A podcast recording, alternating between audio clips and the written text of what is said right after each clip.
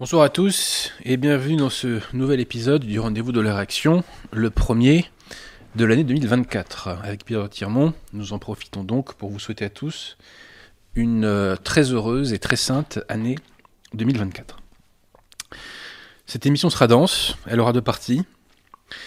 Dans la première partie, euh, nous traiterons de la bénédiction des couples homosexuels et concubins au sein de la secte conciliaire. Dans une deuxième partie, je démontrerai l'invalidité du rite de consécration épiscopale conciliaire, du rite de consécration épiscopale montinière, puisque c'est Montigny Paul VI qui l'a inventé avec Dombot et le père Lécuyer, au sein d'une commission qui s'appelait le Concilium. Nous en reparlerons tout à l'heure. Comme vous le savez, avant cela, je fais quelques petites annonces pour réagréger la qualité française et catholique. Alors tout d'abord, si vous avez besoin d'un petit bouquin, n'hésitez pas à aller chez nos amis de la librairie française, 5 euh, rue Auguste Bartholdi dans le 15e arrondissement. Métro Lamotte-Piquet ou Duplex. Ligne 6, ligne 10. D'ailleurs, à ce sujet, je ferai une séance de dédicace à la librairie française le samedi, alors je crois que c'est 13 janvier prochain, donc c'est pas ce samedi, mais c'est celui d'après. Voilà. Donc séance de dédicace à la, librairie française le 13 janvier. Est-ce que Pierre Thiron, vous pouvez vérifier que le samedi euh, de la semaine prochaine, c'est bien le, 13, s'il vous plaît? C'est bien ça. Samedi 13 janvier, donc séance de dédicace de votre serviteur. Par ailleurs, n'hésitez pas à aller aussi sur le site de nos amis du collectif Saint-Robert Bellarmin, CSRB Diffusion, dans lequel vous trouverez d'excellents ouvrages, des, nouveaux, des ouvrages de nouveaux auteurs, comme par exemple Maccabée, euh, ou Pierre Joly, ou des rééditions euh, de classiques, si je puis dire, à connaître pour se former, pour se forger euh, une âme et un caractère catholique en acier trempé. Voilà. aussi, aussi, aussi, aussi, j'invite les vrais, j'invite les vrais à aller sur le site des éditions L'Estocade sur lesquels, mon cher Pierre Tirement, vous savez euh, ce qu'on trouve. Enfin, vous savez les livres de qui on trouve. On trouve le livre de, votre serviteur. Donc, notamment euh, ces livres-là que vous voyez là, donc Croisade cognitive, dont on a déjà longuement parlé, qui est mon dernier essai politique. Et celui dont on va parler longuement ce soir, L'équivoque vaincu par le magistère, donc qui est un livre sur l'invalidité du rite de consécration épiscopale montigny. Je n'ai pas signé ce livre de mon nom. Il est signé Comité Saint-Fidèle. Pourquoi? C'est très simple. C'est un livre collectif euh, que j'ai fait avec l'aide de deux prêtres, que je remercie, et d'un moine copte qui m'a livré un, document très important, justement sur le rite de consécration épiscopale copte. Voilà, donc c'est un travail collectif, donc j'ai pas voulu signer de mon nom, euh, même si j'assume tout à fait euh, de, l'avoir écrit. Alors pourquoi Saint-Fidèle? Eh bien c'est du corporatisme, puisque Saint-Fidèle, avant de s'engager eh dans les ordres, était avocat. Voilà, donc euh, euh, c'est du corporatisme à l'état pur et il est mort martyr, tué par les hérétiques protestants. Voilà, donc priez au passage pour les avocats qui sont au purgatoire. Voilà, chers amis, concernant ce dernier livre, on va en reparler tout à l'heure. Alors, je précise que sur ce sujet, il y a énormément de choses à dire. Donc, je ne serai pas exhaustif ce soir. Donc, en fait, je reviendrai dans des émissions ultérieures sur d'autres éléments à traiter, à soulever. Alors je précise que les éditions Les ont un compte Instagram, j'oublie tout le temps de le dire. Donc il y a un compte Instagram pour les éditions Les donc n'hésitez pas à suivre les éditions sur Instagram. Voilà. Alors aussi, euh, comme vous le savez, nous faisons ici des appels aux dons. Donc appel aux dons euh, d'abord pour l'établissement d'une chapelle euh, dans les Deux-Sèvres. Le lien est en description. Appel aux dons pour euh, trois écoles.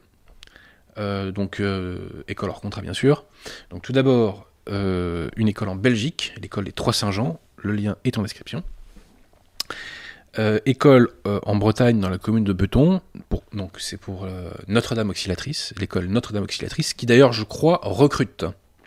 Donc, si vous êtes directeur, instituteur, etc., n'hésitez pas à n'hésitez pas à contacter Notre-Dame Auxiliatrice, puisqu'il y a des postes, euh, il y a des postes à pourvoir. Voilà. Et enfin, une école euh, à Guingamp, l'école Saint-Expédite, voilà. Donc, euh, je ne me fais pas respecter par mes clients. Ils m'appellent pendant mes émissions, voilà. Non. Euh, donc école Saint-Expédite à Guingamp. Euh, voilà, donc n'hésitez pas à donner un petit coup de pouce financier. Et enfin, bah, n'hésitez pas à donner un petit coup de pouce, si c'est possible, à la communauté catholique du sud de la France, de l'œuvre de l'étoile. Voilà. Euh, voilà. Ils ont besoin de votre aide, donc si, ma foi, vous avez les coups des franches, eh ben, il ne faut pas vous priver. Tout ça, c'est pour l'Église, donc le bon Dieu nous le rendra. Voilà. Alors ensuite, ensuite, euh, je vais vous dire le nom du héros du jour. En fait, je ne sais pas si je vais vous le dire parce que j'écris mal. Euh, donc c'est un clerc conciliaire italien qui s'appelle Ramon Guidetti. Qui est ce clerc conciliaire Ramon Guidetti? Eh bien, je lui tire mon chapeau. Pourquoi? Parce qu'il s'est fait excommunier par la secte. Récemment. Pourquoi s'est-il fait excommunier? A-t-il professé l'hérésie? A-t-il commis des actes pédophiles? A-t-il commis des actes euh, d'apostasie? A-t-il béni des unions homosexuelles? Pas du tout. Pas du tout. Quand on fait tout cela, on n'a pas de problème dans la secte conciliaire. Non. Dans une homélie, il a dit que François, donc Bergoglio, n'était pas pape et que c'était un usurpateur. Donc il a été excommunié pour ça, et quand on l'a interrogé sur ce qu'il pensait de son excommunication, il a déclaré qu'il allait en faire un tableau, qu'il allait accrocher sur un de ses murs et qu'il en était très fier. C'était un petit peu d'ailleurs la réaction de Monseigneur Lefebvre quand il a été entre guillemets excommunié par, euh, par Wojtyla Jean-Paul II en 88. Il a dit qu'il était très fier d'être excommunié par des modernistes qui de toute façon ne font pas partie de l'Église. Voilà. Donc saluons ce clerc conciliaire, donc Ramon dont Ramon euh, Guidetti, et euh, espérons, espérons qu'un maximum de clercs conciliaires vont ouvrir les yeux sur la supercherie moderniste et euh, l'imiteront. Voilà. Alors à ce sujet, je vous renvoie vers deux vidéos de la chaîne YouTube catholique de France. La première vidéo, c'est une, conférence de votre serviteur sur justement l'invalidité du rite de consécration épiscopale conciliaire. Donc le lien est en description. Mais la deuxième est, peut-être plus importante. En tout cas, elle en est l'illustration, si je puis dire. La deuxième vidéo, c'est le témoignage d'un ancien prêtre conciliaire, diocésain, devenu vacantiste, qui s'est fait donc validement réordonner. Euh, il s'agit donc de Monsieur l'abbé Prou. Voilà, donc allez voir son témoignage, c'est un témoignage qui est très touchant, et qui déjà euh, produit euh, des vagues, je dirais, chez ses anciens confrères conciliaires. Donc c'est très encourageant. Dans cette même vidéo, Monsieur l'abbé Roger, qui lui est un prêtre vacantiste de longue date en Bretagne, fait un appel aux clercs Et il les invite à quitter le navire moderniste et euh, à le rejoindre, c'est-à-dire à rejoindre la barque de pierre. Et si vocation véritable il y a chez les intéressés, eh bien l'abbé, avec d'autres, s'engage à leur fournir une formation, à faire tous les efforts possibles pour euh, leur donner une formation qui permettra peut-être un jour à ceux qui sont dans les clous, eh bien, euh, à devenir de véritables prêtres. Au bout du fil, euh, Monsieur l'abbé Roger m'a dit si jamais des clercs conciliaires vous contactent, dites-leur que je ferai pour eux l'impossible. Voilà. Donc, chers clercs conciliaires de bonne volonté, qui vous posez les bonnes questions, a priori, le Père Mathieu ne se pose pas les bonnes questions, hein, mais il y a des gens merveilleux chez vous qui se posent les bonnes questions, eh bien, nous vous appelons à rejoindre la barque de Pierre et à quitter la barque du modernisme qui est en train de couler, notamment euh, sous les coups du LGBTisme. Voilà. Donc c'est un appel aux personnes de bonne volonté, tout simplement. voilà, euh, je pense que pour ce qui est des annonces, on a tout dit périodiquement. Euh, J'oublie tout le temps des choses. Hein. Euh, donc euh, là, j'espère que j'ai rien oublié. Donc n'hésitez pas aussi à aller faire un tour sur Catholic Art. le lien est en description. Hein. N'hésitez pas à être curieux. Il y a beaucoup de choses en description dont j'oublie de vous parler, mais voilà, vraiment, je vous invite à faire preuve de, curiosité. Et je rappelle donc que je fais une séance de dédicace à la librairie française pour dédicacer mes derniers bouquins. Il y a aussi le Dreyfus tome 3, ne l'oublions pas. Donc séance de dédicace à la librairie française le 13 janvier prochain. Voilà. Bon, bah on va attaquer Pierre Tirement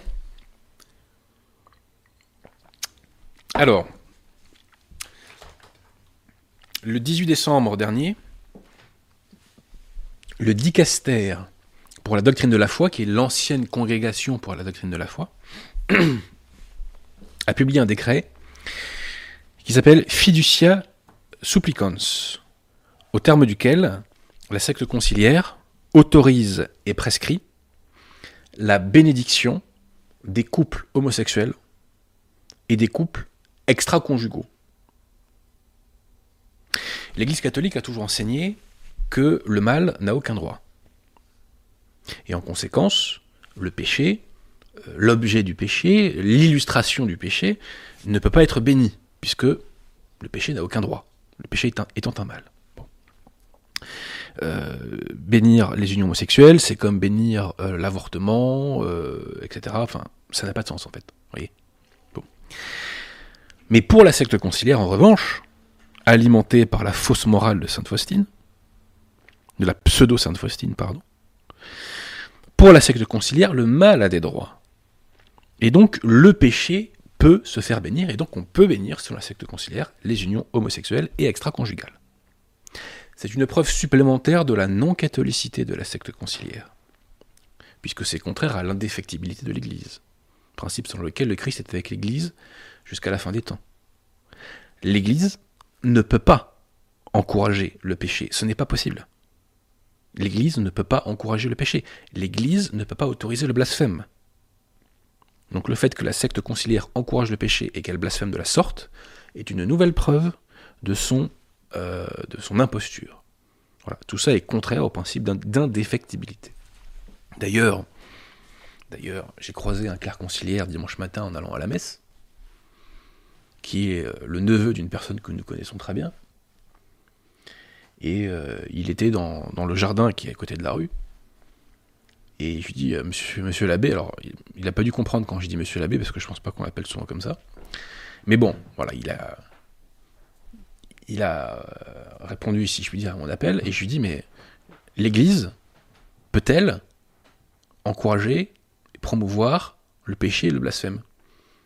Et il m'a répondu, bah, en principe, non. Je lui ai répondu, mais alors pourquoi ils le font? Et il m'a répondu Demandez-leur. Ah Mais vous, pas de réaction? Pas de réaction? Bref. Donc, chers amis, euh, je suis sérieux. Je vous invite à prier. À prier pour toutes ces personnes hétérosexuelles et homosexuelles qui sont conduites en enfer par Bergoglio et sa secte.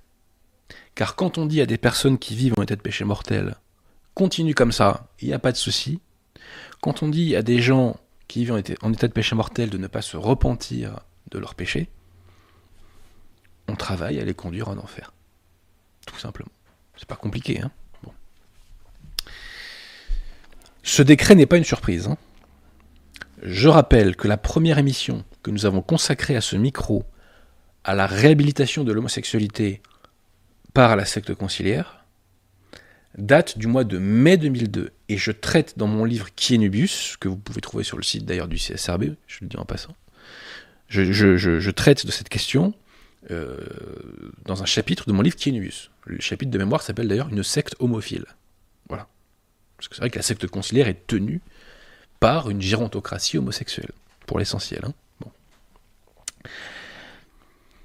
Ensuite, rappelez-vous, c'était il n'y a pas si longtemps que ça, au mois d'octobre, suite aux réponses de, Tuccio Fernandez au Dubia, approuvé par Bergoglio, j'avais fait une émission pour dire que voilà, ça y est, la secte annonce qu'elle autorise euh, la bénédiction des unions homosexuelles. Et elle utilise un langage de circonlocution pour cela, mais le texte est clair. Le sens du texte était parfaitement clair. Et là, on va faire un petit arrêt sur image, chers amis. Après cette émission, que m'ont opposé les conciliaires conservateurs Que m'ont-ils opposé Est-ce qu'on a parlé du fond du texte? Pas du tout. Ils m'ont opposé ceci tout simple. Monsieur Abosi, vous êtes un menteur. vous êtes un calomniateur. Vous osez affirmer que le pape donne son accord à la bénédiction des unions, des unions homosexuelles alors que c'est totalement faux. On voit le résultat aujourd'hui, alors qu'il suffisait d'ouvrir les yeux pour voir la réalité du mal que je dénonçais.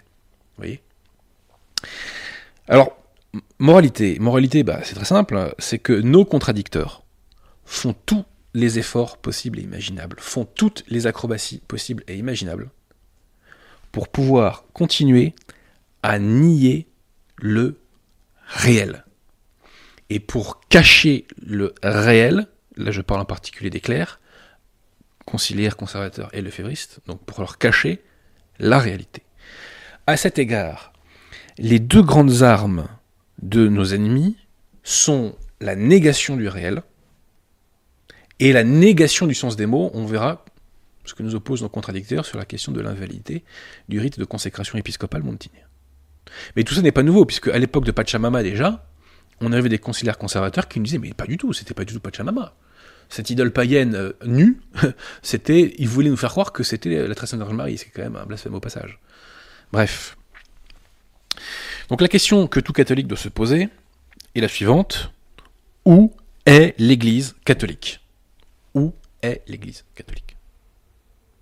L'Église, ça tombe bien, nous a donné une boussole infaillible pour répondre à cette question. Cette boussole infaillible, c'est la foi, c'est le magistère infaillible de l'Église. Et qu'est-ce que c'est l'Église selon une définition que l'Église donne elle-même? L'Église, c'est la société des vrais chrétiens qui, premièrement, écoutez bien ces trois conditions, professent la foi catholique. Deuxièmement, qui participent au sacrement, au vrai sacrement. Troisièmement, qui sont soumis au pasteur légitime. S'il manque une de ces trois conditions, vous ne faites pas partie de l'Église et vous n'êtes pas catholique. Quand je dis cela, bien entendu, aujourd'hui, seules les communautés nanunakum réunissent ces trois critères.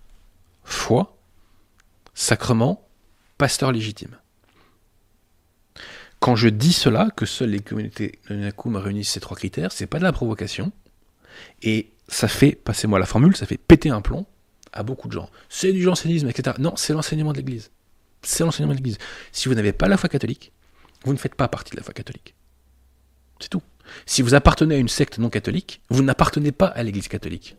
C'est tout. On ne peut pas appartenir à deux sociétés religieuses différentes. C'est pas possible. C'est pas possible.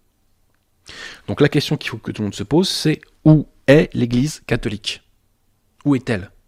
Voilà. Alors, pendant 2000 ans quasiment, euh, les choses étaient simples parce que la foi coïncidait avec les apparences. Tout allait bien. Mais avec l'usurpation du faux pape Jean XXIII et avec Vatican II, il y a eu une disjonction entre, je dirais, les apparences officielles et la foi. Que s'est-il alors passé? Les conciliaires et les lefévristes ont abandonné la foi catholique pour s'agripper à tout prix aux apparences, et à l'inverse, les catholiques, qui sont appelés aujourd'hui par le monde avec mépris CD vacantistes, donc les CD vacantistes, eux, se sont accrochés à la foi et ont rejeté ce formalisme et ces apparences officielles.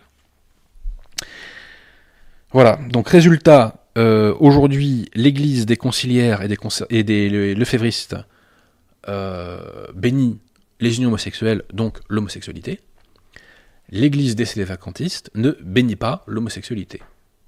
Voilà. Et ça, c'est du factuel. Vous pouvez raconter tout ce que vous voulez, c'est du factuel. Pour qui ne se ment pas Voilà, à lui-même. C'est du factuel. Donc l'Église des conciliaires et des lefévristes bénit l'homosexualité. L'Église des vacantistes ne bénit pas l'homosexualité. Question laquelle des deux églises est la vraie? Réponse celle des vacantistes, puisque celle des conciliaires et des lefévristes encourage le péché et blasphème, et ce n'est pas possible que l'Église fasse cela. C'est contraire à sa constitution, divine, puisque l'Église est infaillible et elle est indéfectible. Elle ne peut pas faire le mal en matière de foi et de mœurs, ce n'est pas possible. Et si vous pensez le contraire, c'est que vous n'avez pas la foi catholique. C'est pas compliqué. Parce que tout l'enseignement de l'Église dit le contraire. Voilà. Donc j'invite tous les fidèles, conciliaires et lefévristes à interroger leur clerc et à leur poser la question suivante. Comment se fait-il que notre Église bénissent les unions homosexuelles, donc l'homosexualité, étant précisé que vous nous dites que notre Église est la vraie, donc comment se fait-il que ceci se passe? Et que l'Église et ses vacantistes, qui sont censés être dans le faux, eux ne bénissent pas l'homosexualité. Pouvez-vous nous donner une explication, monsieur l'abbé? Et les fidèles sont en droit d'avoir cette explication, mais je dirais même que les fidèles ont le devoir d'interroger leur clerc. Car vous avez le devoir de fortifier votre foi ou d'aller vers la foi. Interrogez vos clercs. Alors, quelle doit être la réaction catholique à ce document donc du dicaster pour la doctrine de la foi qui s'appelle Fiducia Supplicans? J'ai été extrêmement choqué, chers amis, par un entretien de l'abbé, entre guillemets, puisqu'il n'a pas été validement ordonné, hein, guillemets, donc abbé Raffray, qui appartient à une communauté ecclésiastique, l'Institut, l'Institut du bon pastis, je plaisante, l'Institut du bon pasteur. Elle n'est pas de moi cette blague, je précise. Hein. C'est un, conciliaire qui me l'a dite. Euh, j'ai été extrêmement choqué donc par un entretien de l'abbé Raffray euh, sur Radio Courtoisie, dans lequel il ose dire quand même, accrochez-vous chers amis, ah mais ce document ne va rien changer, parce que ceux qui, bénissaient les unions homosexuelles vont continuer à le faire, et ceux qui ne, les bénissaient pas ne le feront pas. Donc là, on voit que l'abbé Raffray n'est pas du tout dans une logique d'éradication du mal. Dans une logique de conciliation avec le mal, ce qui n'est pas une mentalité catholique. Mais je pose deux choses. Deux choses à l'abbé Raffray. Si ce décret change beaucoup de choses, parce que maintenant il est officiel, monsieur l'abbé Raffray, que votre fausse église bénit les unions homosexuelles et donc l'homosexualité. Votre fausse église bénit le péché mortel. Vous pouvez raconter tout ce que vous voulez, c'est un fait. Et ça, ce n'est pas possible. Il n'est pas possible, je veux dire, pardon, excusez-moi, il n'est pas possible que l'Église fasse cela. Ce n'est pas possible. Deuxièmement, monsieur l'abbé Raffray, là où vous avez tort, c'est que le Concile Vatican I enseigne que tout catholique, clair et laïque, tout catholique doit obéissance au pape en matière de foi, en matière de mœurs, en matière de discipline et en matière d'actes de gouvernement. La bénédiction des unions homosexuelles relève de la discipline. Si demain votre hiérarchie, monsieur l'abbé Raffray, vous oblige à bénir des unions homosexuelles, vous n'aurez pas d'autre choix que de le faire. Donc si, ça change beaucoup de choses. Et je rappelle que dans Octorem Fidei, euh, Piscis nous enseigne que la discipline, j'ai oublié de vous le dire, j'aurais dû le dire plus tôt, que la discipline de l'Église ne peut pas être nocive aux âmes. Je répète, l'Église enseigne infailliblement que sa discipline ne peut pas être nocive aux âmes. Donc le fait qu'on encourage le péché, ce qui est nocif aux âmes, est une preuve supplémentaire que la discipline bah, de la secte est mauvaise et donc que la secte n'est pas l'Église catholique instituée par Jésus-Christ. C'est toujours bon à rappeler. Alors quelle doit être, euh, chers amis, la réaction catholique à ce texte? Bah, je, je vous le dis. Une réaction catholique, bien sûr, vise à condamner le contenu, mais il faut aller au-delà. Il faut dire ceci, il faut dire que il est de foi qu'il est impossible que l'Église fasse le mal en matière de foi et de mœurs. C'est impossible il s'ensuit que l'Église ne peut pas blasphémer et qu'elle ne peut pas encourager le péché. En conséquence, la société religieuse qui a produit ce texte Fiducia Supplicans ne peut pas être l'Église instituée par Jésus-Christ. Ce n'est pas possible. Sans cette précision, la simple critique de ce texte est une forme de complicité. Pourquoi? Parce que, premièrement, cela laisse croire euh, aux fidèles que l'Église peut blasphémer. Deuxièmement, cela laisse croire que quand on est membre de euh, la secte euh, conciliaire, enfin, ça, ça, peut laisser croire qu'on est membre de l'Église quand on est membre d'une secte qui est hérétique et schismatique, et en plus blasphématoire, ouvertement blasphématoire. Donc, je l'écris longuement, et je développe longuement cette question dans Croisade cognitive. La critique molle, sans rupture avec les faux principes, est toujours une forme de complicité avec le mal. Puisque cette critique molle sert généralement à rattacher au mal révolutionnaire. Donc par la critique molle, les conciliaires conservateurs et les lefévristes rattachent les, hommes, les âmes de bonne volonté au totem moderniste, à la secte moderniste. Alors Dieu merci quand même, hein, il y a des gens qui commencent euh, à cogiter. hein, euh, dans la secte conciliaire. Pas beaucoup en Europe, un petit peu, mais pas beaucoup. Mais en Afrique, ça bouge beaucoup. Puisqu'il y a véritablement une fronde des entre guillemets évêques africains contre Bergoglio et sa secte. Puisque les intéressés ont clairement fait savoir qu'ils refusaient de mettre en œuvre le document. Ça, petite parenthèse, ça ne s'est jamais vu dans l'histoire de l'Église. Jamais dans l'histoire de l'Église, on a vu des catholiques dire je n'obéirai pas au pape. Ça ne s'est jamais vu. Tous ceux qui ont fait ça ont fini en dehors de l'Église. Jamais. Si vous désobéissez au pape, si vous désobéissez à l'Église, c'est que vous n'êtes pas catholique. Un catholique est par définition soumis au pape. Et les sédébacantistes n'obéissent pas à Bergoglio précisément parce qu'il lui nie sa qualité de pape. Mais si Bergoglio est pape, théoriquement, vous devez vous soumettre. Et c'est de foi. Le magistère de l'Église enseigne que vous devez être soumis au pape pour faire le salut de votre âme. Boniface VIII le dit dans Unam Sanctam, Pie IX le rappelle, euh, Pie le rappelle dans Martellum Animos. Voilà, un catholique est soumis au pape. Donc ce qu'on voit là n'a jamais été vu en 2000 ans d'histoire de l'Église. C'est une preuve supplémentaire que cette société religieuse n'est pas l'Église instituée par Jésus-Christ. Alors que nous disent ces évêques africains aux conférences des évêques du Kenya donc on nous dit que ce décret provoque l'anxiété et même la confusion parmi les chrétiens en général et parmi le peuple de Dieu. En Zambie, la conférence des évêques nous dit qu'il y a besoin d'une réflexion plus approfondie et d'une non mise en œuvre du décret. Au Malawi, la conférence des entre guillemets évêques nous dit que, euh, enfin demande à ce que euh, ces bénédictions des unions ne soient pas autorisées. Pareillement en Côte d'Ivoire, pareillement au Cameroun, hein, on nous dit que ces bénédictions doivent être euh, formellement interdites. Pareillement au Togo. En ce qui concerne la bénédiction des couples homosexuels, citation, les évêques du Togo recommandent aux prêtres de s'en abstenir. Il en est de même au Nigeria, citation de la conférence épiscopale, il n'y a aucune possibilité de bénir les unions et activités homosexuelles. Réaction identique au Burundi et au Ghana, et il cette liste est sans doute euh, non exhaustive. Un évêque conciliaire également euh, sur Twitter, donc l'évêque euh, José Ignacio Munila, nous dit ceci La charité pastorale est un appel pour que tous les pécheurs soient bénis, mais pas pour bénir notre péché. Il y a aussi des réactions hostiles de la part de la conférence épiscopale ukrainienne et de la conférence épiscopale hongroise. il y a aussi pas mal de réactions, semble-t-il, en Pologne. Athanus Schneider également euh, a critiqué le document et le entre guillemets cardinal conciliaire Müller a dit que Fiducia Supplicans eh bien, professait le blasphème. Donc la secte s'entre-déchire, la secte s'affaiblit. C'est une excellente nouvelle. Messieurs les modernistes, je vous invite à vous mettre sur la tronche un maximum. Voilà, pour parler poliment. Mais bon, euh, tout ça quand même reste des réactions de faux durs. Pourquoi? Parce que comme je vous l'ai dit, il faut critiquer bien entendu le contenu du texte. Mais on collabore tant qu'on ne dit pas ceci ne peut pas venir de l'Église catholique. Alors il y a quelqu'un qui dit, qui a dit récemment haut et fort, que ceci ne pouvait pas venir de l'Église catholique.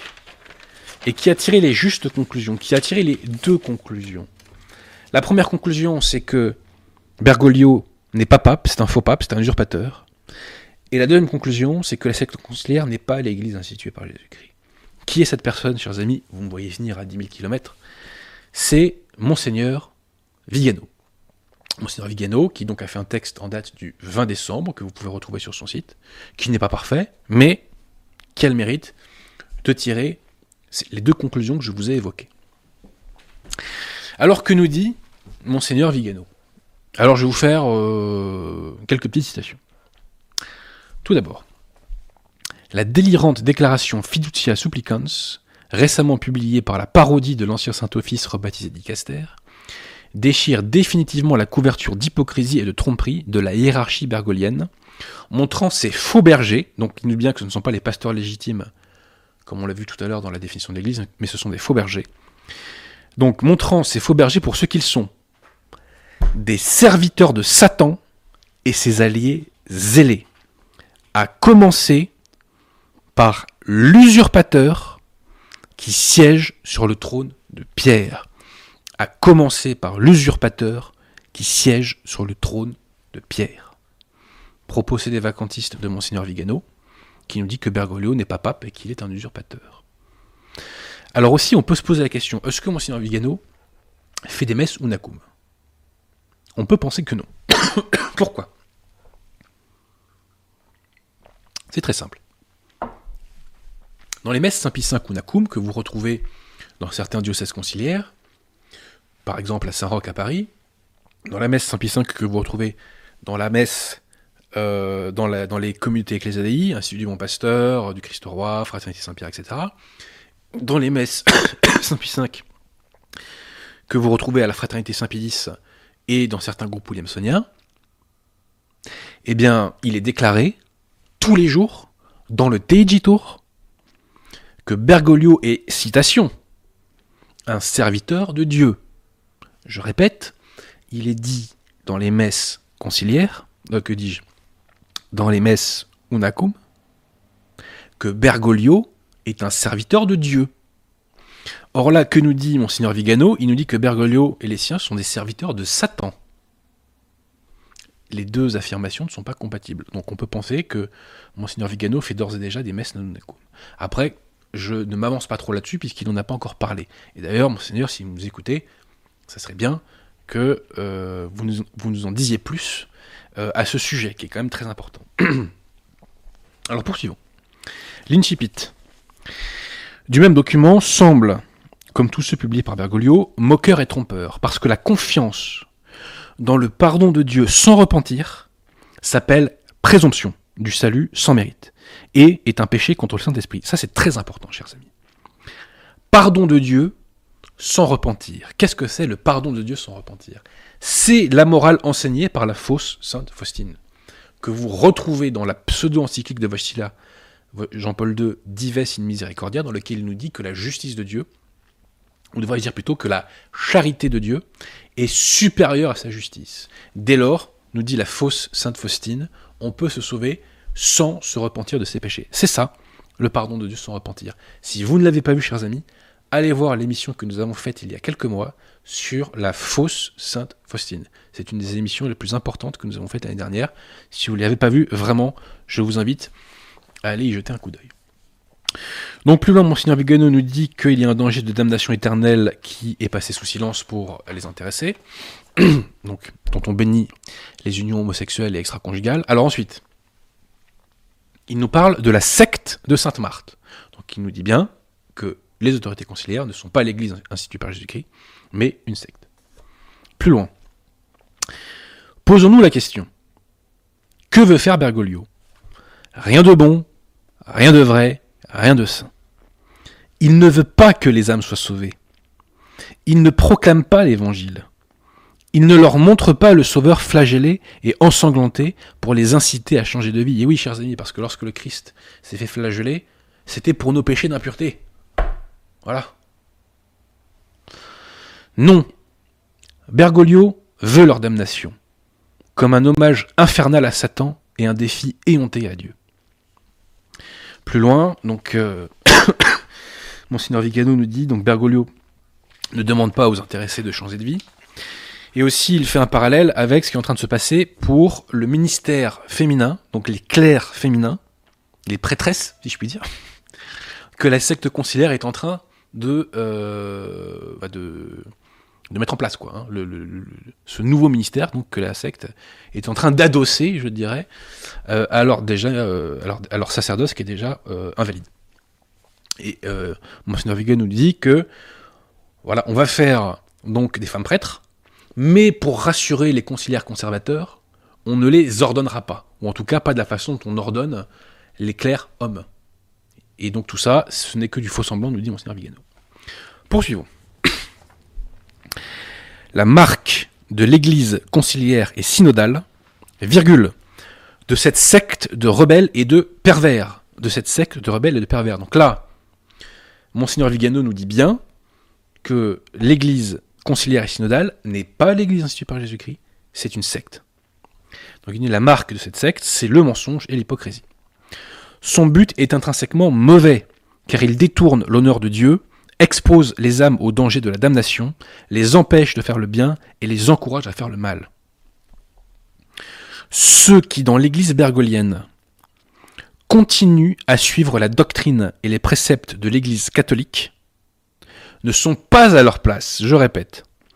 Ceux qui, dans l'Église bergolienne, continuent à suivre la doctrine et les préceptes de l'Église catholique ne sont pas à leur place, et tôt ou tard finiront par s'en séparer ou par lui céder.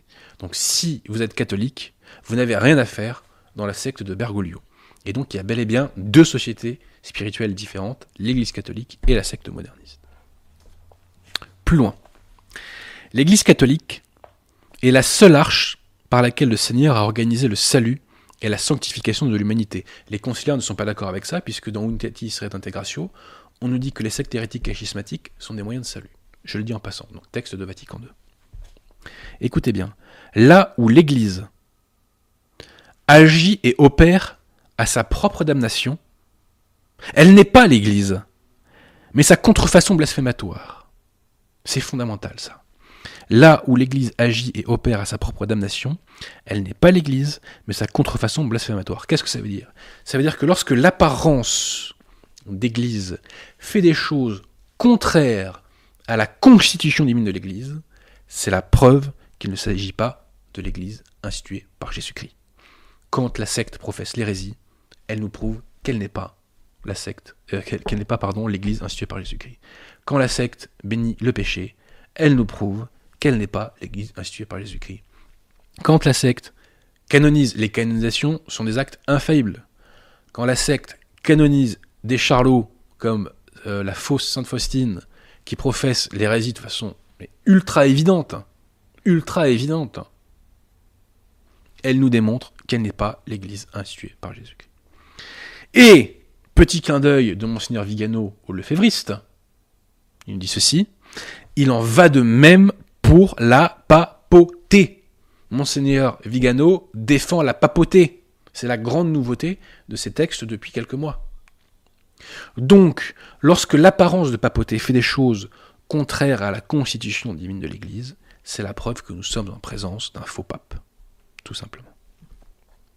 Voilà donc la papauté que la Providence a voulu comme un lien de charité dans la vérité et non comme un instrument pour diviser, scandaliser et damner les âmes. Voilà. Et il conclut en, parlant de la secte d'apostats renégats. Euh, voilà, la secte d'apostats renégats, donc nouveau propos c'est des vacantistes de Monseigneur Vigano. J'ajoute en passant que euh, dans la sphère YouTube française, peu de gens parlent de Monseigneur Vigano, et lorsqu'ils en parlent, ils ne relèvent pas ces propos c'est des vacantistes. C'est le cas en France, mais ce n'est pas le cas aux États-Unis. Aux États-Unis, de nombreux euh, youtubeurs euh, conservateurs et lefévristes ont relevé ces propos de Monseigneur Vigano. Je pense par exemple, alors il y en a, j'ai oublié son nom, excusez-moi, c'est John Matt, je crois, j'ai oublié son nom. Pardonnez-moi. Un autre qui est très connu, qui s'appelle Taylor Marshall, et qui a évoqué des éléments de doctrine de, de Monseigneur Gérard Laurier dans certains textes de Monseigneur Vigano. Je salue l'honnêteté intellectuelle de Taylor Marshall. Voilà. Et je précise aussi que euh, dans un texte, dans un entretien du 30 décembre dernier, Monseigneur Vigano parle, citation, de la secte qui occupe les diocèses. Donc il est parfaitement clair que pour Monseigneur Vigano, euh, les structures conciliaires ne sont pas l'Église instituée par Jésus-Christ. Voilà, donc espérons qu'il aille le plus loin possible. On aimerait de sa part une, euh, euh, mise au point sur la question de l'unacum, pour savoir où il en est. On aimerait, si vous nous écoutez, monseigneur, que vous parliez de l'invalidité du rite de consécration épiscopale conciliaire, donc de l'invalidité du sacrement de l'ordre. On aimerait que vous parliez de ce sujet. Euh, et on aimerait, monseigneur, que vous parliez de l'infaillibilité pontificale, car l'infaillibilité pontificale, je l'ai déjà dit, pour ceux qui ont vu Star Wars, vous savez que c'est une petite frappe au milieu de l'étoile noire qui fait exploser l'étoile noire. Donc nous, cette petite frappe, vous voyez, cette fronde de David, c'est l'infaillibilité pontificale. C'est l'infaillibilité pontificale qui a démasqué la secte conciliaire dès Jean 23. Donc on aimerait, monseigneur, si vous nous écoutez, que eh bien, vous parliez que de l'infaillibilité pontificale et que vous défendiez son champ véritable. Changé encore il y a peu avec euh, quelqu'un qui, d'après ce que j'aurais compris, fréquente des communautés ecclésiades. Donc changé avec cette personne sur Facebook qui, sans doute, ému par la meilleure volonté au monde. Mais cet individu me dit, un pape peut être hérétique, le magistère ordinaire n'est pas infaillible. Et le type me répète ça. Et je lui montre tous les arguments magistériels contraires à ce qu'il dit, et il n'en démord pas. Je lui évoque Humani Generis, qui, dans lequel Pidouze dit bien que le magistère ordinaire euh, euh, est à mettre sur le même plan que le magistère extraordinaire, et donc qu'il est infaillible. Et le mec fait un contresens. Vous voyez? Donc, monseigneur, si vous pouviez faire une mise au point sur ces trois sujets, unacum, invalidité du sacrement de l'ordre conciliaire et infaillibilité pontificale, ça serait merveilleux. Voilà. voilà pour les dernières nouvelles de Monseigneur Vigado. Donc nous allons maintenant, chers amis, en arriver au deuxième sujet du soir. Ce sujet est atomique, vous l'avez compris. Il s'agit donc de l'invalidité du rite de consécration épiscopale conciliaire, qui a été promulgué par Montigny-Paul VI dans un document qui s'appelle Pontificalis Romani, en date du 18 juin 1968. Ce faux rite, enfin ce rite invalide devrais-je dire plutôt, promulgué donc par Montigny, a été euh, conçu au sein d'une commission Novus Ordo, qui s'appelait le Concilium, et il y a eu principalement deux grands artisans, dont Bott, qui était un moine belge, et le père Lécuyer, qui était un clerc François. Dire que le sacrement de l'ordre conciliaire est quelque chose de très grave. Parce que cela veut dire que les évêques, entre guillemets, conciliaires n'en sont pas, et que les prêtres conciliaires n'en sont pas. Cela veut donc dire que la secte conciliaire est coupée quasi totalement de la grâce sanctifiante, qui est nécessaire au salut. Donc c'est extrêmement grave, mais malheureusement, telle est la réalité. Nous pouvons dire avec certitude, nous pouvons soutenir et affirmer avec certitude que le sacrement de l'ordre conciliaire est invalide, car le rite de consécration n'est pas conforme aux exigences du magistère. Alors quel est ce problème? Qu'est-ce qui rend ce rite euh, invalide? Je précise que mon dernier bouquin à ce sujet, on peut le retrouver sur le site des éditions L'Estocade. Alors vous le savez, chers amis, enfin ceux qui, qui connaissent un peu leur catéchisme le savent, tout sacrement est composé de trois éléments. Matière, forme et intention. Ce soir, je ne vais pas vous parler de la matière puisque les modernistes ne l'ont pas touché. Je ne vais pas vous parler de l'intention, puisque l'intention est requise, nous dit Léon XIII dans Apostolique à Couré, lorsque le prêtre fait ce que l'Église demande concernant la matière et la forme. Donc elle est conditionnée à la matière et la forme. En revanche, ce soir, nous allons longuement parler de la forme, car c'est en raison de vices dans la forme que le rite de consécration épiscopale conciliaire est invalide. En substance, l'Église exige que deux choses soient présentes dans la forme de ce sacrement de l'ordre, et ces deux choses sont absentes dans le rite montigné. Dans un premier temps, donc, nous allons dégager la règle magistérielle qui s'impose pour ce type de cas, et ensuite, nous la confronterons avec le rite montignien. Nous parlerons ce soir de deux textes très importants. Un texte de Léon XIII, qui est une lettre épiscopale, qui s'appelle Apostolica Cure. Dans ce document, Léon XIII juge invalide tous les rites euh, anglicans, enfin tous les sacrements de l'ordre anglican. Et le deuxième texte, c'est une euh, constitution dogmatique de Pie XII qui s'appelle Sacramentum Ordinis. Ces deux papes nous ont sauvés, chers amis. Hein. C'est pour ça que je les ai mis en couverture. Dans Sacramentum Ordinis, Pie XII définit justement les conditions de validité du sacrement de l'ordre. Et on va voir que Pontificalis Romani, le document de Montigny-Paul VI, n'est pas conforme à Sacramentum Ordinis. Alors, que nous enseigne le magistère de l'Église concernant la règle de validité du sacrement de l'ordre, concernant plus précisément la forme dans le rite de consécration épiscopale. Pie XII définit infailliblement que la forme du sacrement de l'ordre est constituée par les paroles de la prière consécratoire. La prière consécratoire, c'est la prière qui détermine l'application des mains de l'évêque sur l'imposition des mains, de l'évêque sur l'ordinant. Et quelles sont les exigences infaillibles de l'Église concernant le contenu de ces paroles? L'Église exige donc que ces paroles euh, de la prière consécratoire signifient Alors signifier, vous savez, quand un huissier vous signifie un document, ça veut dire qu'il vous le communique. Donc ça veut dire que donc Pie XII et l'Église donc exigent infailliblement les paroles de la prière consécratoire signifient les effets sacramentels. Ces effets sacramentels sont au nombre de deux. Retenez bien ça, chers amis, nous sommes là au cœur du sujet. Tatouez-vous ça dans le cerveau. Les deux effets sacramentels qui doivent être signifiés sont le pouvoir de l'ordre, en l'espèce, dans notre cas, l'épiscopat, et le deuxième effet sacramentel, c'est la grâce du Saint-Esprit.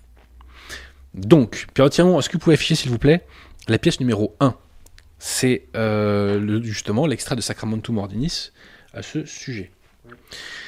Donc, je répète, la forme du sacrement de l'ordre, ce sont les, les, paroles de la prière consécratoire, et Pie exige infailliblement que ces paroles doivent signifier les effets sacramentels qui sont au nombre de deux.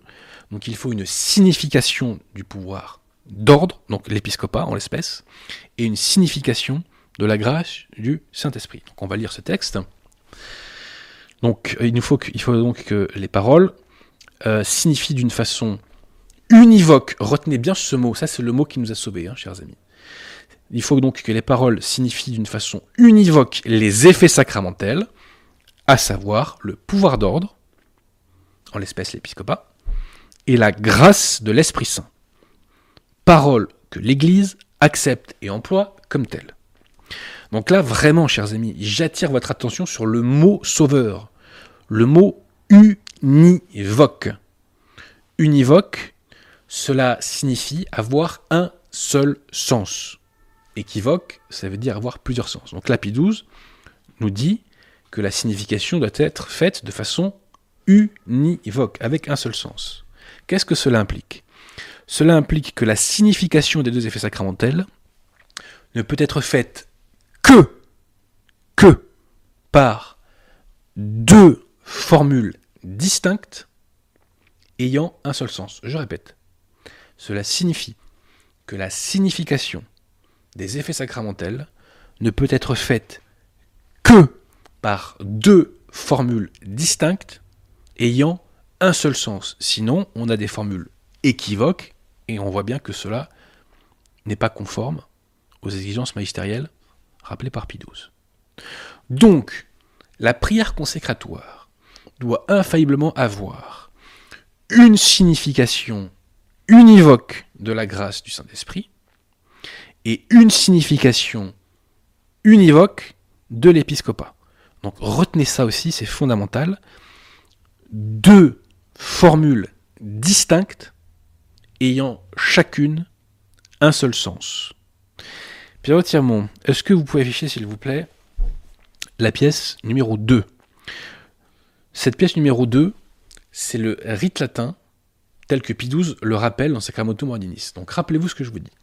XII dégage un principe, et il nous dit que la forme du sacrement de l'ordre doit signifier les deux effets sacramentels, que sont la grâce du Saint-Esprit et l'épiscopat et ceci doit être fait de façon univoque, ce qui implique d'un point de vue formel, que la signification se fasse par deux formules distinctes ayant un seul sens. On va illustrer cela. Est-ce que la pièce est affichée Merci Pierre Tirmont. Donc voici les exigences magistérielles remplies dans le rite latin. Donnez à votre prêtre la plénitude de votre ministère. Cela euh, désigne donc l'épiscopat, cela signifie l'épiscopat, et paré des ornements de l'honneur le plus haut, sanctifiez-le par la rosée de l'onction céleste. Il s'agit donc ici d'une métaphore concernant le Saint-Esprit. Si vous lisez le, le, le Veni Creator, le chant Le Veni Creator, le Saint-Esprit est désigné comme une onction. On trouve ça aussi dans Monseigneur Gaume. Donc, on le voit, euh, on a une formule distincte qui désigne qui signifie de façon univoque l'épiscopat, plénitude de votre ministère, et une formule distincte qui, par une métaphore, désigne et signifie, enfin qui a un seul sens. Une formule distincte qui a un seul sens et qui signifie euh, la grâce du Saint-Esprit. Ce que j'ai oublié de vous dire, c'est que. Est-ce que vous pouvez remettre, Pierre s'il vous plaît, la pièce numéro 1 Veuillez m'excuser. Regardez bien la dernière phrase euh, euh, de l'extrait, XII nous dit qu'il faut employer des paroles que l'Église accepte et emploie comme telles. Ça veut dire que la signification univoque peut se faire de façon explicite, elle peut se faire de façon implicite, comme dans le rite copte, on va y revenir tout à l'heure, et elle peut se faire par une métaphore, ce qui est le cas dans le rite latin, puisqu'on emploie la formule d'onction céleste pour désigner le Saint-Esprit. Prenons un autre exemple, quand on dit agneau de Dieu. Agneau de Dieu, on sait très bien que ça ne vise pas un agneau. On sait que ça vise notre Seigneur Jésus-Christ. Voyez? Donc quand on parle d'onction, ça parle du Saint-Esprit. Donc dans le rite latin que je vous ai évoqué, eh bien, on utilise une métaphore pour signifier de façon univoque la grâce du Saint-Esprit. Voilà. Mais, chers amis, chers amis, que se passe-t-il si par malheur il manque une de ces deux formules distinctes ayant un seul sens, qui signifie un effet sacramentel? Si par exemple, dans un, dans un, dans un rite, eh bien, il n'est signifié que la grâce du Saint-Esprit et pas du tout euh, l'épiscopat. Eh bien, Léon XIII nous donne la réponse à cette question. Merci Léon XIII. Si manque la signification univoque de l'un de ces deux effets sacramentels, le rite est invalide. Léon XIII nous le dit dans le document Apostolica Curé. Il reproche notamment au rite anglican qu'on y a retranché les mots qui désignent le sacerdoce suprême. Donc en l'espèce, le sacerdoce suprême, c'est l'épiscopat. On a enlevé de la formule les mots qui désignent l'épiscopat, donc c'est invalide. Par ailleurs, dans ce document très important Apostolica Curé, Léon XIII nous dit que la signification doit se trouver dans le rite essentiel, c'est-à-dire dans la matière et dans la forme. Et si cette signification de l'épiscopat et de la grâce du Saint-Esprit se trouve ailleurs que dans la forme du sacrement et que on la retrouve uniquement dans la partie cérémoniale, eh bien cela ne produit aucun effet. C'est important de rappeler pourquoi. Parce que dans le rite montinien, il y a non pas une signification univoque de l'épiscopat, mais il y a une mention de l'épiscopat dans la partie cérémoniale du rite. Et mes contradicteurs conciliaires m'opposent cette mention de l'épiscopat, pour me dire Ah bah si, vous voyez, il y a la signification univoque. Non, il n'y a pas de signification univoque. Pourquoi? Parce que déjà, c'est une simple mention de l'épiscopat. Et ensuite, c'est dans la partie cérémoniale. Ce n'est pas dans la prière consécratoire. Léon XIII vous dit que cela ne vaut rien. Alors pour bien illustrer tout cela, chers amis, on va prendre d'autres rites orientaux, euh, d'autres rites euh, de l'Église. Alors, Père du Tiamon, est-ce que vous pouvez afficher, s'il vous plaît, la pièce numéro 3 Alors, tout d'abord, on va prendre le rite arménien. Donc, citation.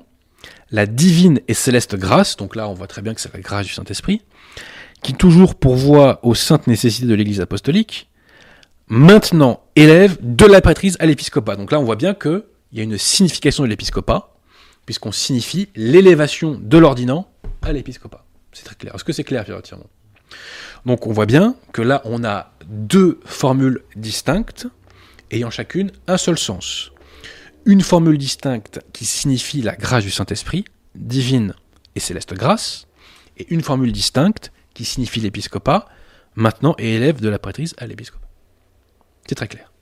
Ensuite, on arrive au rite maronite. Donc, veuillez parfaire votre grâce et votre don en nous et en votre serviteur, et évêque que voici. Donc, évêque que voici, signification de l'épiscopat.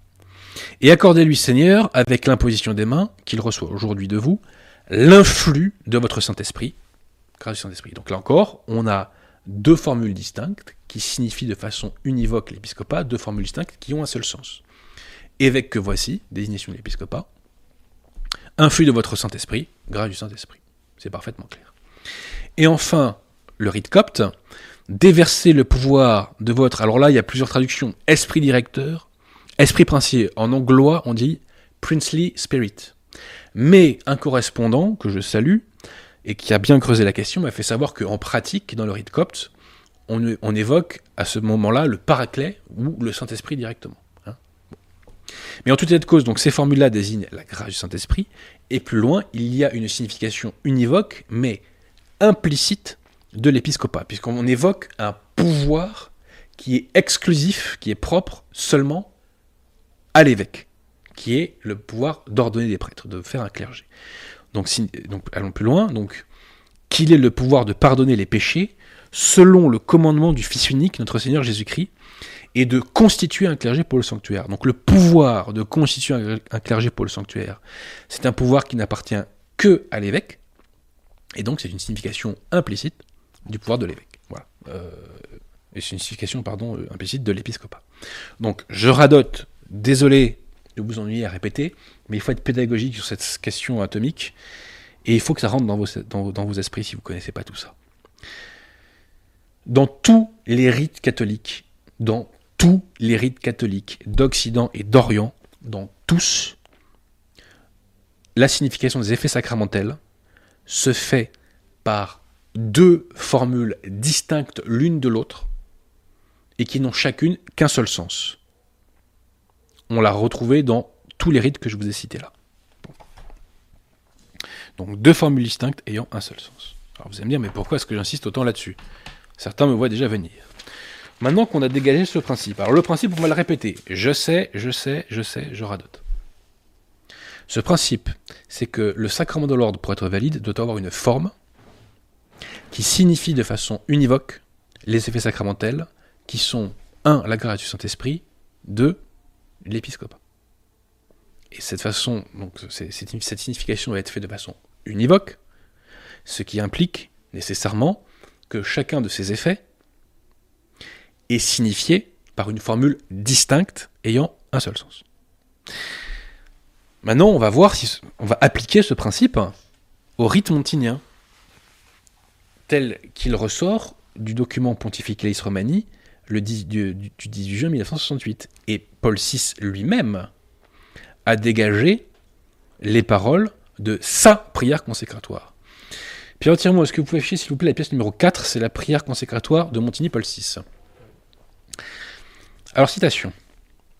On voit maintenant sur cet élu la puissance qui vient de toi, l'esprit souverain. Alors, des fois, on traduit autrement. On traduit euh, esprit qui fait les chefs ou esprit directeur. Et en latin, c'est spiritum principalem. Spiritum principalem, à l'accusatif. Si je ne dis pas de bêtises, je ne suis pas latiniste, pardonnez-moi. Donc on voit maintenant sur cet élu la puissance qui vient de toi, l'Esprit souverain, que tu as donné à Jésus-Christ, ton Fils bien-aimé, et que lui-même a donné à ses apôtres, qui ont fondé l'Église en tout lieu, comme ton sanctuaire, pour qu'on te rende gloire et qu'on loue incessamment ton nom. Donc là, la première chose qui saute aux yeux et qu'il faut relever, chers amis, c'est la suivante. Alors que l'Église enseigne infailliblement, comme on l'a longuement vu et comme on l'a observé dans tous les rites catholiques, alors que l'Église enseigne infailliblement, faute de quoi le rite est invalide, que la forme doit signifier deux effets sacramentels, épiscopat et grâce du Saint-Esprit, dans cette formule montinienne, on observe qu'il n'y a qu'un seul effet, qu'un seul objet de signifier, à savoir le fameux esprit souverain qui est censé faire office de grâce du Saint-Esprit.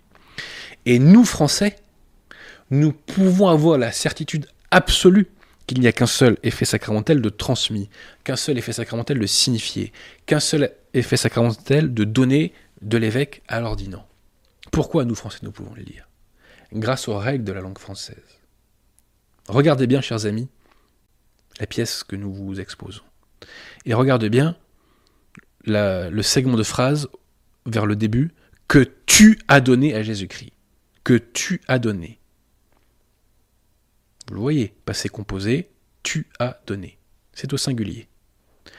Or, nous savons que dans la langue française, lorsque le participe passé s'applique avec le verbe avoir, il s'accorde au complément d'objet direct lorsque le complément d'objet direct précède le verbe.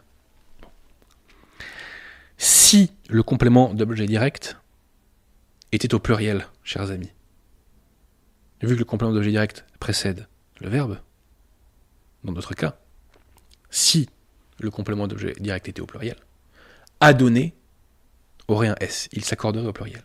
Or, il n'y a pas de S. C'est donc la preuve qu'il n'y a qu'un seul objet, qu'un seul effet sacramentel qui est transmis. Ce fameux esprit souverain dont on reparlera un peu plus loin. Alors poursuivons, chers amis. il y a une formule qui est censée faire office de grâce du Saint-Esprit, mais y a-t-il quoi que ce soit, quoi que ce soit dans cette formule qui fasse office de signification univoque en des termes aussi précis que ceux qu'on a montré tout à l'heure de l'épiscopat? La réponse est négative. Il n'y a rien. Aucune formule explicite, aucune formule implicite et aucune métaphore. Et surtout, chers amis, ne vous laissez pas tromper par les sophismes de ceux qui essaient de se raccrocher au segment de phrase suivant que lui-même a donné à ses apôtres qui ont fondé l'Église. Pourquoi? Parce que ce segment de phrase que lui-même a donné à ses apôtres qui ont fondé l'Église n'est pas relatif, n'est pas afférent à un deuxième, enfin au deuxième effet sacramentel qui est le pouvoir d'ordre, donc en l'espèce l'épiscopat. Ce segment de phrase, quand on lit la prière consécratoire de Montigny, est afférent au premier objet, au premier effet sacramentel, qui est le fameux esprit souverain. Il suffit de le lire pour le constater. On voit maintenant sur cet élu, on voit quoi sur cet élu? La puissance qui vient de toi, c'est-à-dire donc l'esprit souverain, que tu as donné à Jésus-Christ, ton fils bien-aimé, et que lui-même a donné à ses apôtres. Et que lui-même a donné à ses apôtres. Ce qui est donné en l'espèce, chers amis, ce n'est donc pas le ce n'est pas le, pouvoir d'ordre. Ce qui est donné, ce n'est pas l'épiscopat. Ce qui est donné, c'est simplement le fameux esprit souverain, qui est censé désigner la grâce du Saint-Esprit. Si un évêque dit à un ordinant Je te donne les chaussures des apôtres, il donne les chaussures des apôtres. Il ne donne pas l'épiscopat des apôtres. C'est clair puis entièrement ou pas? Et par ailleurs, on nous dit bien qui ont fondé l'Église. On ne parle pas du pouvoir des apôtres pour fonder l'Église. Ce n'est pas le pouvoir des apôtres pour fonder l'Église. On nous précise ici simplement que les apôtres ont fondé l'Église. Hein, on nous parle bien de l'Esprit qui a donc été donné à ces apôtres qui ont fondé l'Église. Pas pour fonder l'Église, qui ont fondé l'Église. Cette précision est importante, on le verra, pour répondre à deux contradicteurs, même à trois d'ailleurs. Donc, chers amis, dans ce rite montinien, il n'y a absolument aucune signification univoque de l'épiscopat.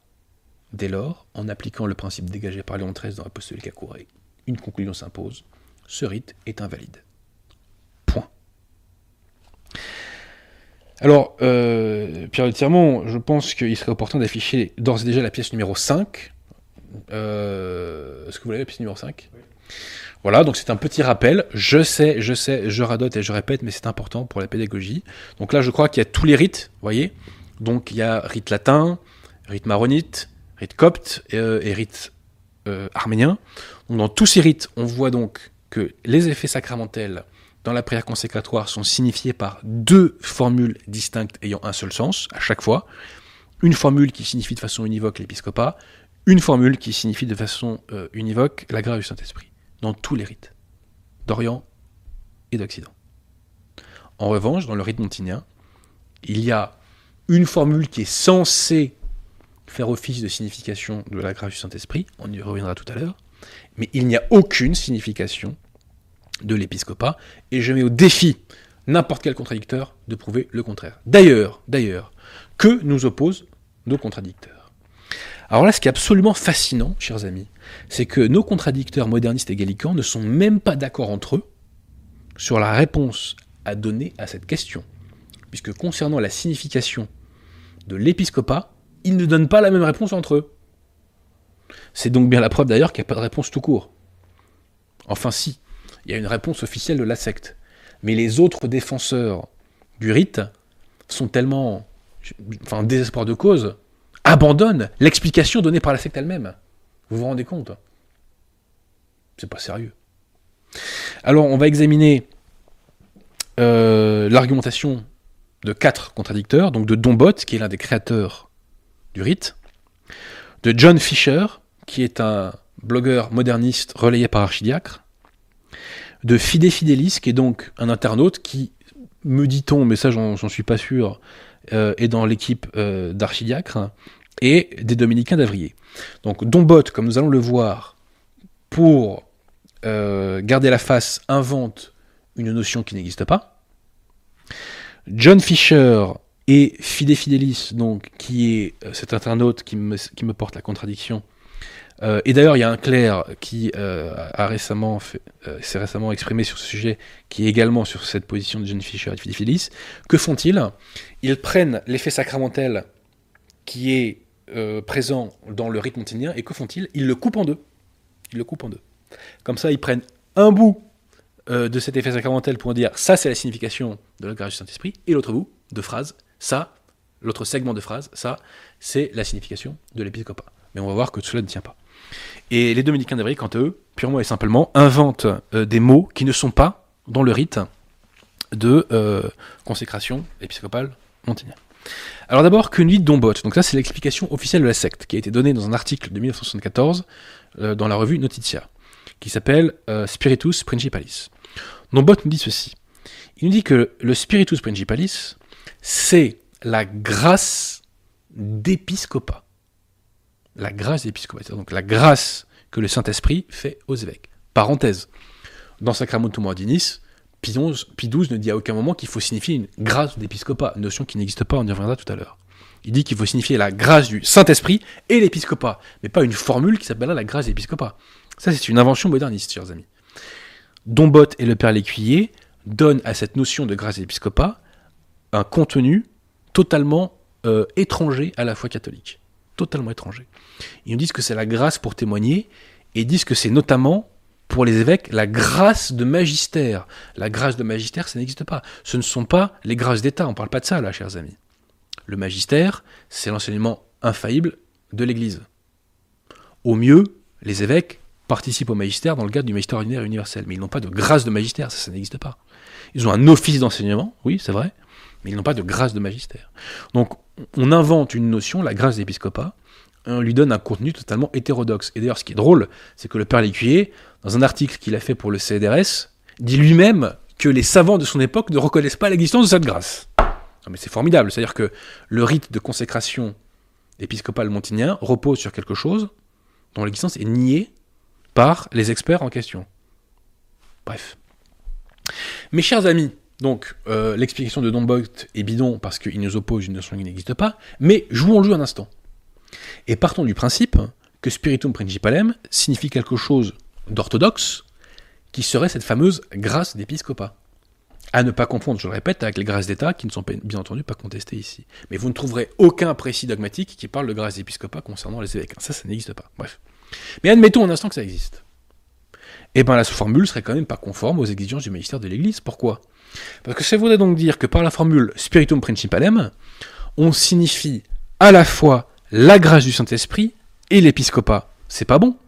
Au lieu d'avoir deux formules distinctes ayant un seul sens, on aurait une formule qui a un sens équivoque, c'est-à-dire qui signifie à la fois deux choses. C'est pas ce que demande Pie XII. C'est pas ce que demande l'Église. Donc, ça convient pas. Pierre Tirmont, est-ce que vous pouvez réafficher, s'il vous plaît, la pièce numéro 4 puisque nous allons maintenant examiner euh, la contradiction de John Fisher et de Fide Fidelis. Donc que fait John Fisher? John Fisher nous dit, regardez bien la première phrase de la prière consécratoire, chers amis. John Fisher nous dit donc que la phrase suivante, donc envoie maintenant sur cet élu la puissance qui vient de toi, virgule, l'esprit souverain. Donc John Fisher nous dit que la signification univoque de la grâce du Saint-Esprit, c'est la puissance qui vient de toi, et euh, la signification univoque de euh, puissance la signification univoque de l'épiscopat c'est la puissance qui vient de toi. Et la signification univoque nous dit-il de la grâce du Saint-Esprit c'est euh, l'Esprit souverain ça ne tient pas la route. Pourquoi? Parce que déjà il suffit de lire le texte pour s'apercevoir que la puissance qui vient de toi c'est simplement une autre appellation du même objet qu'est le l'Esprit souverain si on avait voulu mettre deux objets différents on aurait très probablement mis à la place une conjonction de coordination en l'espèce et ET. Ensuite, nous, nous sommes François, donc nous savons qu'il n'y a qu'un seul objet. Donc la puissance qui vient de toi et l'esprit souverain, c'est un même et unique objet. Donc l'explication de, John Fisher ne tient pas. Il n'y a pas deux objets, il n'y en a qu'un seul. La langue française nous le démontre. Et ensuite, chers amis, retenez bien ça. C'est le sens des mots. Lorsqu'on débat avec archidiacre, archidiacre rappelez-vous, à chaque fois on observe qu'il ne donne pas, quand ça l'arrange, aux mots leur sens. C'est ce que fait John Fisher. Pourquoi? Parce que quand il me dit que la puissance qui vient de toi, ça signifie l'épiscopat, je réponds que la puissance qui vient de toi, littéralement, ça ne, signifie absolument pas l'épiscopat. Je suis désolé. Implicitement, ça ne signifie absolument pas l'épiscopat. Et il n'y a aucune métaphore acceptée et employée par l'Église selon laquelle la puissance qui vient de toi signifierait l'épiscopat. Donc John Fisher raconte n'importe quoi, et mais est-ce que vous comprenez, chers amis, que les modernistes sont tellement désespérés qu'ils en sont à un stade où ils sont obligés de chercher la signification de l'épiscopat. C'est-à-dire que nous, quand on lit un rite catholique, on la voit direct, eux la cherchent. Ils sont même pas sûrs. Et la seule explication qui est donnée par Dombot est rejetée par eux-mêmes. Ils cherchent une autre justification. C'est bien la preuve que cette histoire, c'est du n'importe quoi. Alors ensuite, ce Fidé Fidélis qui m'a euh, envoyé un message assez désagréable sur, euh, euh, sur ma conférence à Rennes, il nous dit ceci, excusez-moi, il faut que je retrouve le passage. Alors, il nous dit, il nous dit, il ne faut pas oublier la formule disant, citation, aux saints apôtres qui établirent l'Église dans chaque lieu comme votre sanctuaire à la gloire incessante, etc. Donc Fidé Fidélis nous dit, il est bien fait ici, alors il a oublié un mot, donc mention du sacrement de l'ordre reçu, à savoir l'épiscopat. Ah bon? Et pourquoi Fidé Fidélis Il n'y a absolument aucune mention de l'épiscopat. D'autant que, comme je vous l'ai dit tout à l'heure, cette mention des apôtres est afférente non pas à un pouvoir euh, d'ordre, euh, non pas à l'épiscopat, non pas aux fonctions épiscopales, mais ceci est afférent à l'objet qui est donné et qui est en l'espèce l'esprit souverain. Donc là, il y a un double échec et mat. Double échec et mat. Fidé Fidélis poursuit. Le fait d'établir l'Église comme sanctuaire à la gloire incessante, etc., ce sont des fonctions proprement épiscopales. Oui, ce sont des fonctions épiscopales. Mais où voyez-vous dans le texte qu'il est fait mention du pouvoir d'établir l'Église? Il n'est aucunement fait mention du pouvoir d'établir l'Église. Il est simplement précisé que les apôtres ont fondé l'Église. Lisez donc. Donc on parle euh, d'envoyer l'Esprit souverain, envoyé à Jésus-Christ, que lui-même a donné aux apôtres qui ont fondé l'Église. Il est simplement précisé que les apôtres ont fondé l'Église. On, ne nous dit pas qu'il est transmis un pouvoir pour fonder l'Église. Ça, c'est une invention de votre part. Vous ne donnez pas aux mots leur sens. Vous êtes tellement désespéré que vous êtes obligé de modifier le sens des mots. Je répète, il est dit que les apôtres ont fondé l'Église. À aucun moment dans cette formule, il n'est dit que l'on communiquait le pouvoir des apôtres pour fonder l'Église. À aucun moment c'est dit. À aucun moment. Bon. Et ensuite, que nous opposent les dominicains d'Avrier ben, Ils nous opposent la même chose. Page 76, dans cet ouvrage qu'ils ont fait, sont-ils évêques? Ils nous disent euh, ils nous disent, que donc il est affirmé que le pouvoir reçu est celui du souverain sacerdoce, qu'il est le pouvoir donné aux apôtres pour fonder des églises. Qu'il est le pouvoir donné aux apôtres pour fonder des églises. Chers amis, regardez le rite, à aucun endroit il est évoqué un pouvoir donné aux apôtres pour fonder des églises. Ce n'est pas dans le texte. On invente des mots qui n'existent pas. Je répète, on précise simplement que les apôtres ont fondé l'Église. Poursuivons sur les dominicains d'Avril. Les dominicains d'Avril nous disent que le rite montinien est valide parce qu'il reprend notamment le rite copte. Ceci est totalement faux, chers amis. Totalement faux. Pierre Tirmont, est-ce que vous pouvez remettre, s'il vous plaît, la pièce numéro 5, s'il vous Il y a une différence fondamentale entre le rite montinien et le rite copte, chers amis.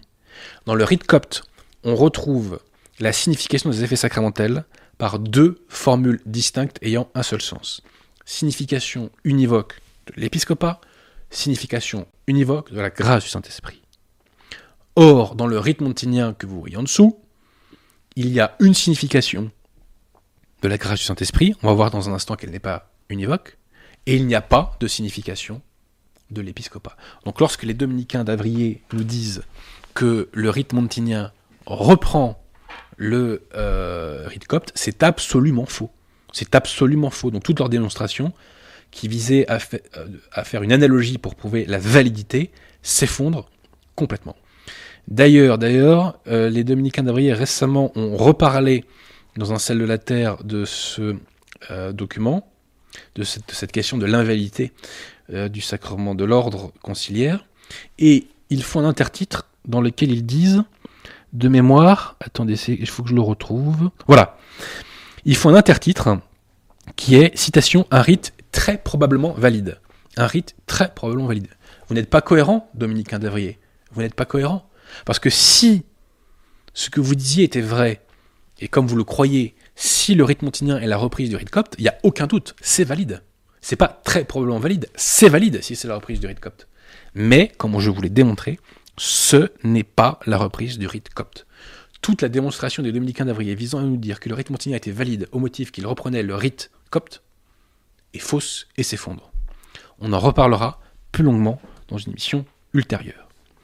Mes chers amis, ce que je tenais à vous dire pour conclure sur ce point, c'est que la secte conciliaire a volontairement fait un rite invalide. Elle a volontairement voulu tuer le sacerdoce. Et ça, nous le savons grâce à un document qui a été retrouvé par le comité Rore Scientifica. Pierre Tirmont, s'il vous plaît, affichez la pièce numéro 6. Dombot, pour faire passer son rite invalide au clerc de bonne foi de la commission du concilium, devait arriver à leur faire croire qu'il existe d'ores et déjà des rites catholiques qui n'ont pas de signification claire de l'épiscopat. Qu'a-t-il fait pour leur faire croire cela? Il a fait une traduction dans ce qu'on appelle un schémata, donc un document qu'on rend à la, à la commission du concilium. Il a fait une traduction latine du rite copte, et il a amputé de sa traduction le passage qui signifie l'épiscopat dans le rite copte. Est-ce que je suis clair? Il a fait un rite copte amputé, un rite copte trafiqué. Voyant cela, les clercs de bonne volonté et de bonne foi du concilium ont pu se dire c'est vrai que ce rite qui nous est présenté par Dombot, il n'a pas une signification claire de l'épiscopat, mais comme apparemment c'est le cas dans le rite copte, donc ça passe. Ceci, chers amis, est un attentat contre les âmes et contre l'Église. Et nous savons donc que Dombot a agi par fraude. Les dominicains d'Avrier et un autre clerc qui malheureusement a repris leur argumentation là-dessus, nous disent Ah oui, c'est vrai qu'il y a eu cette amputation, euh, mais en fait c'est une erreur de copiste. Cette argumentation ne tient pas pourquoi? Pour deux raisons. Premièrement, ce document que Dombot avait à ce concilium a été lu et relu par Dombot et ses collaborateurs. Si donc il y avait eu une erreur aussi gigantesque, aussi manifeste et aussi grossière dans le document, cette erreur aurait été relevée, et s'ils avaient été de bonne foi, cette erreur aurait été corrigée. Premièrement. Deuxièmement, faut pas prendre les gens pour des imbéciles. Si j'ai une cible à 500 mètres, et que je vise en plein dans le mille, si je fais une frappe chirurgicale, ce n'est pas l'effet du hasard et c'est pas parce que j'ai tiré au pif. Non, c'est parce que j'ai soigneusement visé dans le mille. Faut pas prendre les gens pour des imbéciles. Donc Dombot et ses collaborateurs et Montini Paul VI ont commis un attentat contre les âmes, un attentat contre l'Église. Ils ont volontairement fait un rite de consécration épiscopale invalide. Pourquoi? Parce qu'ils veulent tuer le sacerdoce parce qu'ils veulent tuer l'Église. Saint Pédis me l'a dit, chers amis, les modernistes sont les pires ennemis de l'Église. Tombot et ses complices, Tombot et son gang, devrais-je dire, nous l'ont démontré. Mon propos pourrait se terminer ici, mais je tiens à dire quand même quelques mots au sujet du fait qu'il y a aussi un problème au niveau de la signification de la grâce du Saint-Esprit. Donc, je vais vous parler de cette fameuse notion du spiritum principalem. Et quand on n'emploie pas la formule en accusatif, c'est spiritus principalis. je dois un mea culpa à mes lecteurs. Je ne suis pas latiniste, et parfois je fais une faute de latin, où j'écris spiritum principalis, alors qu'il faudrait dire soit spiritum principalem, soit spiritus principalis. Donc, mea culpa à mes lecteurs. Mais bon, sur le fond, ça ne change rien. Bon. Alors, posons-nous la question. Je rappelle que Pidus nous a dit que la signification de la grâce du Saint-Esprit de se faire par une formule univoque, par une formule qui n'a qu'un seul sens. Question. Est-ce que le spiritum principalem n'a qu'un seul sens? Vous me voyez venir, chers amis, à 10 000 km. La réponse est non. Et la bête l'a démontré dans un excellent article que nous reproduisons en annexe. L'abbé Chekana fait remarquer ceci concernant les différents sens du spiritum principalem dans la théologie catholique. Donc, dans le psaume 50, le spiritum principalem signifie un esprit généreux, un esprit parfait pour le roi David. Chez les pères de l'Église, pour Origène, cela veut dire tantôt Dieu le Père, tantôt le Saint-Esprit. Pour Saint Cyril d'Alexandrie, cela signifie la vertu de force. Pour Saint Athanase, cela finit un pouvoir contre les tentations. Dans le rite d'intronisation du père abbé copte, c'est l'amabilité, la charité, la patience, la bonté. Dans l'intronisation d'un archevêque copte, c'est la connaissance des choses reçues par l'Église. Le spiritum principalis, le spiritum principalem ou spiritus principalis a plusieurs sens dans le langage de l'Église. C'est une formule équivoque, puisque c'est équivoque par définition, ce n'est pas univoque. Donc cette formule n'est pas conforme au magistère de l'Église. C'est un motif supplémentaire d'invalidité du sacrement de l'ordre conciliaire. Mais, me direz-vous, comme le dit Dombot dans un article de 74, et comme l'a écrit un clerc qui a repris cette argumentation de Dombot récemment, le contexte de consécration épiscopale fait que le spiritum principalem ne peut avoir à ce moment-là qu'un seul sens. Je réponds à cela, peu importe. Pie XII n'a pas défini infailliblement que les paroles devaient être univoques grâce au contexte. Pie XII a défini que ces paroles devraient être par elles-mêmes univoques. Donc la justification par le contexte, c'est un principe étranger au magistère, et on ne peut pas, on peut pas euh, je dirais, donner un blanc-seing au rite montinien avec ce sophisme. Grâce à Pie XII, nous pouvons déchiqueter en mille morceaux ce sophisme. Mais d'ailleurs, chers amis, où les modernistes sont-ils allés chercher leur spiritum principalem? J'essaie de pas me tromper. Sont-ils allés le chercher dans les psaumes? Sont-ils allés chercher euh, dans les pères de l'Église? Non, pas du tout. Encore que dans un premier temps, dans un document de 66, Dambot prétendait être allé le chercher dans le psaume, dans le psaume 50. Mais par la suite, il est revenu là-dessus. Et où sont-ils allés chercher leur fameux spiritus principalis, nos chers modernistes? Ils sont allés le chercher dans un pseudo-rite qui s'appelle le rite d'Hippolyte de Rome, qu'on a découvert sur le socle d'une statue euh, qui date du IIIe siècle, mais qu'on a retrouvé au XVIe siècle. Donc les gars sont en train de nous dire qu'ils ont fondé un texte aussi indispensable que la forme du sacrement de l'ordre. Hein. Un texte aussi indispensable à la survie de l'Église, on a fait ce texte sur la base d'un truc qu'on a retrouvé sur le socle d'une statue. Vous croyez pas qu'il y a un os dans le pâté quand même euh, quand on pose des problèmes comme ça?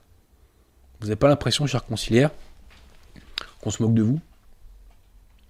Alors c'est quoi ce fameux rite d'Hippolyte?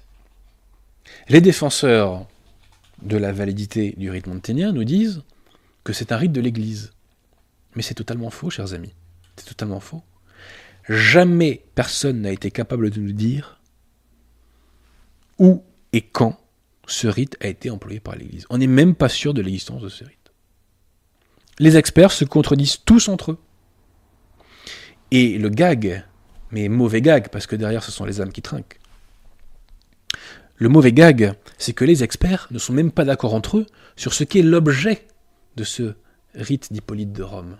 Certains vous disent que c'est une liturgie orientale, certains vous disent que c'est une liturgie occidentale, Certains vous disent que c'est simplement une liturgie idéale, donc qui n'a jamais été appliquée. On ne sait même pas de quoi il s'agit. Les experts ne sont pas d'accord entre eux sur l'objet même de ce rite. Et c'est là-dessus qu'on a fondé, soi-disant, la forme du sacrement de l'ordre épiscopal. Mais on se moque du monde, chers amis. Il n'y avait pas de fondement plus solide pour faire un rite de consécration épiscopale, franchement? Il n'y avait rien sous la main? Je répète, on se moque du monde. Les modernistes se moquent de vous chers conciliaires. Rebellez-vous contre eux.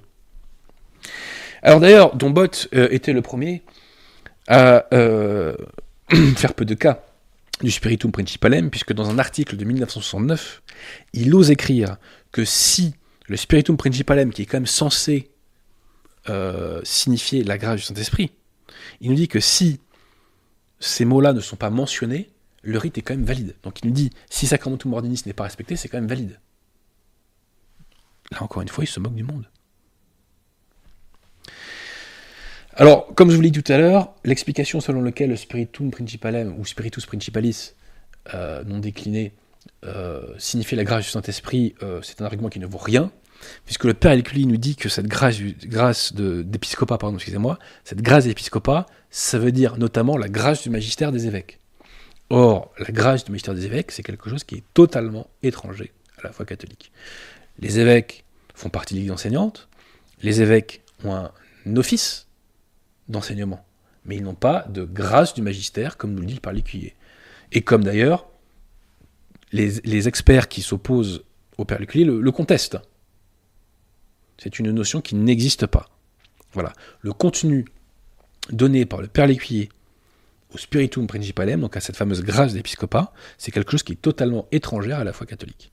Donc tout s'effondre. Donc je répète, euh, XII nous dit que pour être valide, un rite doit signifier de façon univoque l'épiscopat et la grâce du Saint-Esprit.